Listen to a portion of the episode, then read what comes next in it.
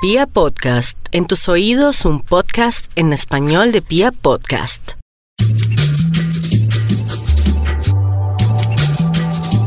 Hola amigos de Literata, soy Angie Reyes y estamos en otro capítulo de este, el podcast de los escritores aquí por piapodcast.com. Hoy les tengo un invitado muy especial que viene desde España a hablarnos de su novela, su primera novela después de un par de libros de, cuentos. Y eh, les hablo de Alejandro Morellón. Eh, la novela es, tiene un nombre que la verdad no me dejó dormir la primera vez que lo leí. Se llama Caballo sea la noche. Alejandro, bienvenido. Hola Angie, ¿qué tal? ¿Cómo estás? Bien hallado estoy. Pues bien, con ganas de hablar contigo de hablar sobre literatura. Exacto. Y es que, bueno, voy a presentar a los que no conocen este autor, pues les cuento que es muy joven, él nació en 1985, eh, pues español, de Madrid, y quienes de pronto eh, han escuchado su nombre saben que él publicó dos eh, libros de cuentos previos, La noche en que caemos, ahí está la noche, y El estado natural de las cosas. Y tiene el premio hispanoamericano de cuento Gabriel García Márquez y ahorita se lanzó con la novela. Efectivamente, voy a, voy a dar un paso más. Un paso más. Quiero que me cuentes, para arrancar, sobre el título. La verdad, eh, Caballo sea la noche es un título que cabalga. Así como toda la novela cabalga, y eso ustedes los que lo lean se van a dar cuenta luego cuando entremos en materia por qué este, este texto va a caballo. Cuéntanos sobre el título. Bueno, tengo que decir que el título es cosa de Mónica Ojeda, que fue la persona que me lo recomendó. Eh, porque yo necesitaba un título contundente, porque mi intención también era eh, generar una novela corta, como ya veréis, que, tiene eh, pues un poco esa contundencia en la prosa poética. Y, claro, tenía la idea yo de hablar sobre el deseo, sobre, sobre la incertidumbre, esos, esos espacios a oscuras que, que no terminamos de dominar. Y, mi anterior título era He aquí un caballo blanco, que es un, es un verso que aparece en, la Biblia, en el Apocalipsis, pero eh, la buena Mónica me, me, dijo, pues hay un poeta ecuatoriano llamado Roy Sigüenza que tiene unos versos preciosos que dicen Iré, que importa, caballo sea la noche, refiriéndose a ese mm, deseo desbocado, ¿no? a esos anhelos que, cuyas riendas no, no podemos nunca eh, llegar a tomar. Y entonces, eh, haciéndome con un poco de su consejo, decidí titular a la novela Caballos de la Noche. Bueno, es interesante cuando tomas em, la poesía como, como digamos, un, una parte de la estructura del texto porque no solamente la inspiración del título, sino que también hay una sonoridad en el texto. Este, esta novela está dividida en cinco capítulos y eh, los capítulos están en voces de dos de los personajes, la madre y el hijo. Y eh, cuando ustedes empiezan a leer la novela, que estoy seguro que lo van a hacer, van a darse cuenta que la novela hace algo así como y no para. no para en el primer capítulo, luego arranca el segundo, lo mismo y así. Eh, yo la verdad no pude parar de leerlo porque el ritmo realmente, el, la, la, cabalgata me llegó hasta el final. Mm. Pero bueno, ahora eh, entendemos por qué, o queremos entender por qué abordar ese tema yo, ¿por qué hablo de amor puro acá, no? Digamos, claro, hay deseo, hay deseo incontrolable, pero también hay un amor, siempre dicen que el amor de los padres por los hijos y de los hijos por los padres es el amor más puro. Y no vamos a hacer revelaciones sobre el argumento, pero sí les podemos decir que he ahí un amor puro. Y ahora, enlazando esto con la estructura del lenguaje y por cómo cabalga, eh, ¿Por qué escogiste esta forma para abordar precisamente ese tema de ese amor puro? Pues yo quería que esta novela eh, fuera una experiencia también eh, sentimental. Es decir, mi idea y mi intención era utilizar el lenguaje no únicamente como herramienta enunciativa, sino también como, como una posibilidad de generación de, un, efecto sentimental. Entonces me alegra muchísimo que, hayas eh, visto lo de lo de la cabalgadura en la prosa, eh, porque tenía muy pensado desde el principio que necesitaba este tipo de lenguaje, ¿no? Este tipo de herramienta que me permitiera eh, vincular la forma y el, y el fondo, ¿no? Como eh, congeniar el qué contar con cómo contarlo. Y de alguna manera encontré en estas frases largas e ininterrumpidas como un, una música, un trote, una, cabalgadura, como dices tú, eh, propicia para, em, para que el lector empatice con, cada uno de los personajes. Como dices, son, son dos personajes los que hablan y, son dos personajes que están, digamos, encerrados en su propia casa, no salen, divagan como fantasmas, están eh, deambulando por los pasillos. Y entonces, eh, para mí era interesante que, así como los personajes no podían salir de la casa, el lector tampoco pudiera salir de la frase hasta que terminara el capítulo. Como esa especie de encierro eh, psicológico al que, mm, al que se ve sumido el, lector. También tuviera como una especie de interrelación con, la propia psicología de los personajes. Claro, y esto, eh, bueno, les vamos a decir así, explicar un poco cómo es la estructura del texto. Eh, arranca y son aproximadamente 25 páginas cada uno de los capítulos aproximadamente y como bien eh, lo dices tú, no tiene puntos eh, y continúa, es, una, es un delirio, ¿no? Además que también se intuye que estos personajes están hablando consigo mismos. Y mm, al hablar consigo mismos, hablan también con el otro y van soltando eh, van yendo del presente al pasado y van soltando em, datos de la historia, datos de los personajes, de las relaciones. Y ahí es a donde quiero ahondar en ese punto, porque las relaciones familiares eh, son un tema inagotable. Más mm. todavía cuando estas relaciones familiares están marcadas por las heridas, ¿cierto? Las heridas las heridas que nos hacemos en la familia, los seres que más nos queremos somos los que más daño nos hacemos porque no hay de otra. Mm. Y este, este lenguaje a caballo, alrededor de este amor puro entre un padre y un hijo, va envolviendo a toda una familia como en un remolino de delirio que se va enredando en el lenguaje pero tenemos estos dos personajes que son dos voces distintas, aunque ambos están montados en el mismo caballo del lenguaje. Está la madre y el hijo. ¿Cómo trabajaste esas dos voces para que para que tuvieran esa similitud de estar a caballo, pero también esa diferencia de no ser la misma, el mismo personaje que está hablando y que sigue divagando. Pues yo los concebí como dos ríos que mm, van en paralelo pero que no llegan a conectarse nunca. Son dos personajes que habitan la misma casa pero parece que no habitan en el mismo espacio, en el sentido en que cada uno se enfrenta a la tragedia familiar eh, de una manera distinta. Así como Alan eh, es, una voz más eh, divagatoria, más fantasiosa, más imaginativa. La voz de Rosa es una voz que aterriza, ¿no? que, se refugia en las, en las fotos eh, familiares. Eh, digamos que intenta encontrar un, una especie de fortificación en el recuerdo para no tener que vivir el momento presente. Entonces, sí, necesitaba que la voz de Alan fuera más poética y la voz de Rosa, em, pese a tener también esa musicalidad que dices tú, ¿no? Esa, sin, llegar a abandonar ese ritmo de trote, ¿no? De galope, eh, tuviera como un, un empleo del lenguaje mucho más eh, terrenal, si se puede decir de alguna, de alguna manera. Así que para mí funcionaba muy bien el carácter antitético de cada uno de los dos personajes.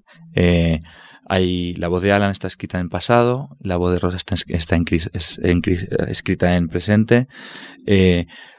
Alan es un personaje que duerme todo lo posible para no tener que enfrentarse a la realidad. Rosa es un personaje que tiene insomnio. Entonces, son eh, alter egos los unos de los otros y están intentando explicarse la misma tragedia, solo que con, miradas distintas. Em, ese delirio al que entran este par de personajes finalmente se resuelve, digamos de alguna manera, no porque se curen las heridas, sino porque precisamente eh, se descubre que es imposible curarlas.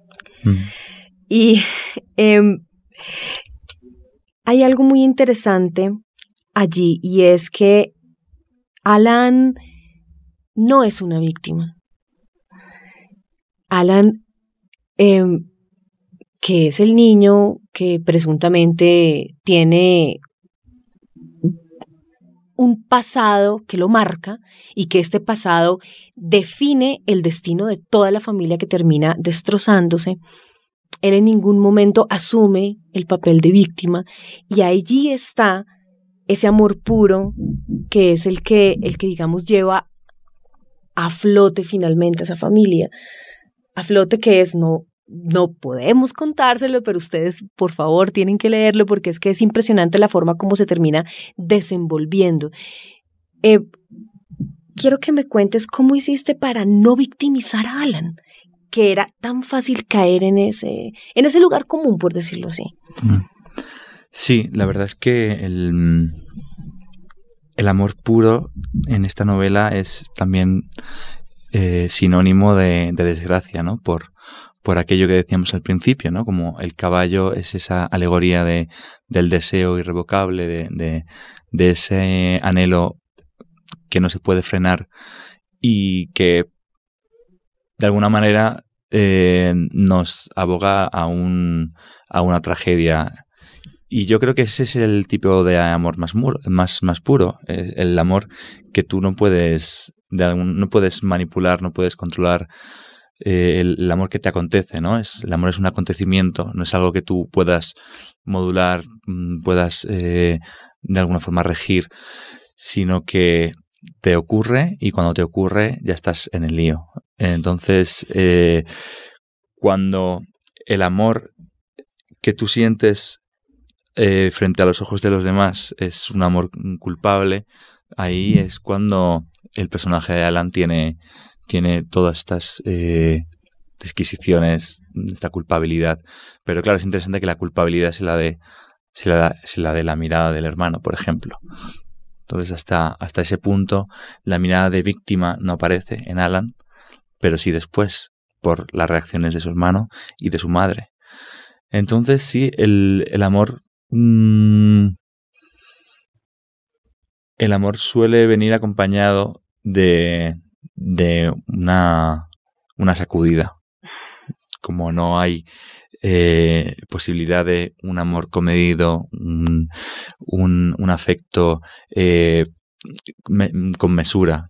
Cuando, cuando se, se, experimenta es una sacudida, tiembla, tiemblan todos tus, eh, digamos, edificios y no hay posibilidad tampoco de, de ser, de estar por encima de, de ese deseo. Para poder entender un poco de qué estamos hablando, cuando nosotros mismos aquí en esta conversación nos vamos envolviendo en ese lenguaje y nos vamos enredando y nos vamos tratando de, de, de, pasar como por la garganta em, esta cabalgadura que es la, la novela de la que estamos en este momento tratando de, de, de, no sé, de contarles, de decirles, de transmitirles, porque es que en serio es, es algo que les va a gustar cuando lo lean. Que a propósito, ya están las librerías aquí en Colombia, las librerías la pueden conseguir. Yo quiero pedirte el favor de que leas un fragmento y les quiero anticipar que tengan en cuenta que esto es un fragmento, pero no es, es, no es un fragmento que tiene inicio y final, sino es un fragmento eh, que está engranado en esta cabalgadura de la que estamos hablando. Soy la herida y el cuchillo, decía, y la carta estaba escrita en cursiva y con tinta azul, seguramente con aquella pluma estilográfica que le regaló mi madre, pobre de mi madre, humillándose y leyendo lo que no estaba escrito para que ella lo leyera. La luz que ya no vi en tu madre lo descubrí contigo y en tus ojos inteligentes. Mi padre seguía confesando lo inconfesable, reventando por dentro como un temblor que a fuerza de quererse esconder implosiona. Así debió salirle a él la verdad, no como un florecimiento, sino como una gangrena. Soy la herida y el cuchillo, repetía una y otra vez las palabras, repetía yo también leyéndolas en voz baja, como un mantra, como una oración, palabras que resonaban todavía en mi cabeza cuando abrí la puerta y salí a la oscuridad del mundo, que era ya un mundo huérfano, como si hubieran transcurrido muchos años y varias generaciones. Soy la herida y el cuchillo, concluía mi padre su testimonio. Y ahí sigue y sigue. Bueno, no es inocente que hayamos escogido este fragmento, como pueden ustedes pensar. Y es que hay una referencia a una novela eh, cuyo autor también estuvo aquí en Literata, Giuseppe Caputo, que se llama Un mundo huérfano. Efectivamente. Cuéntanos, ¿cómo ocurrió eso?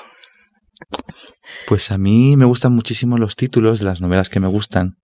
Eh, entonces, eh, cuando encuentro un título que me gusta, como no, no se me va de la cabeza.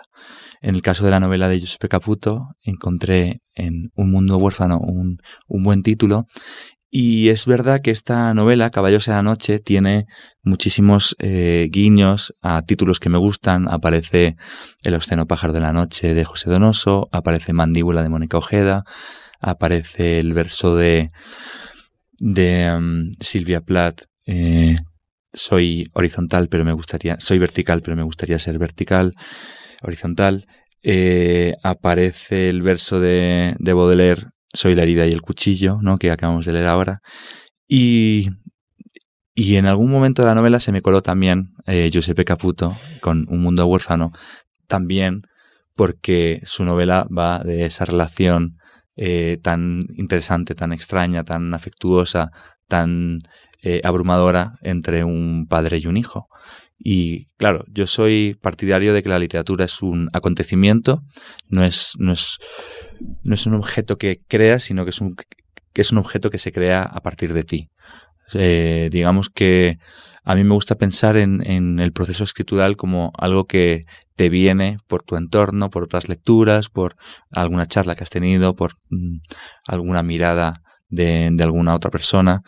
Y, y, nosotros no somos tanto agentes, sino pacientes, ¿no? Nosotros padecemos la literatura. A mí esta novela me, me aconteció, me sucedió. Yo no la busqué.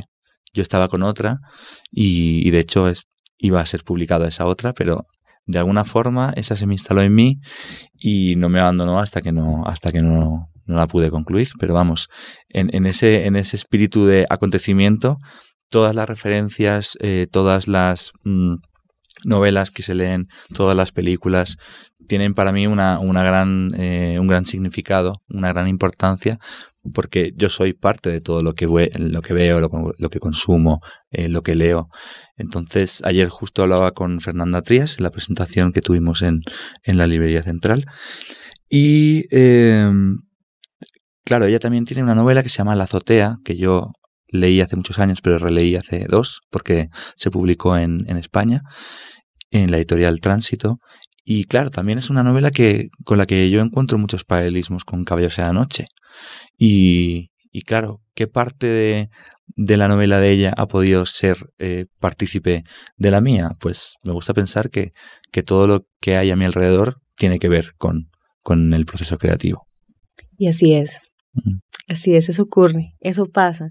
Y todos los amantes de los libros que no solamente los leen, sino que los escriben, eh, que los viven y los utilizan como eh, pilares para sus vidas, saben que aquí en Literata nosotros tenemos la voz de los escritores. Y esta es la idea, seguir escuchándonos, seguir leyéndonos. Los invito a que encuentren en este libro eh, ese ritmo, ese lenguaje y esas sensaciones que pudimos explorar hoy en esta charla literaria. Alejandro, muchas gracias por este espacio que compartimos acá y quiero que nos inviten a, no sé, seguirlos en las redes sociales, a ti, a la editorial.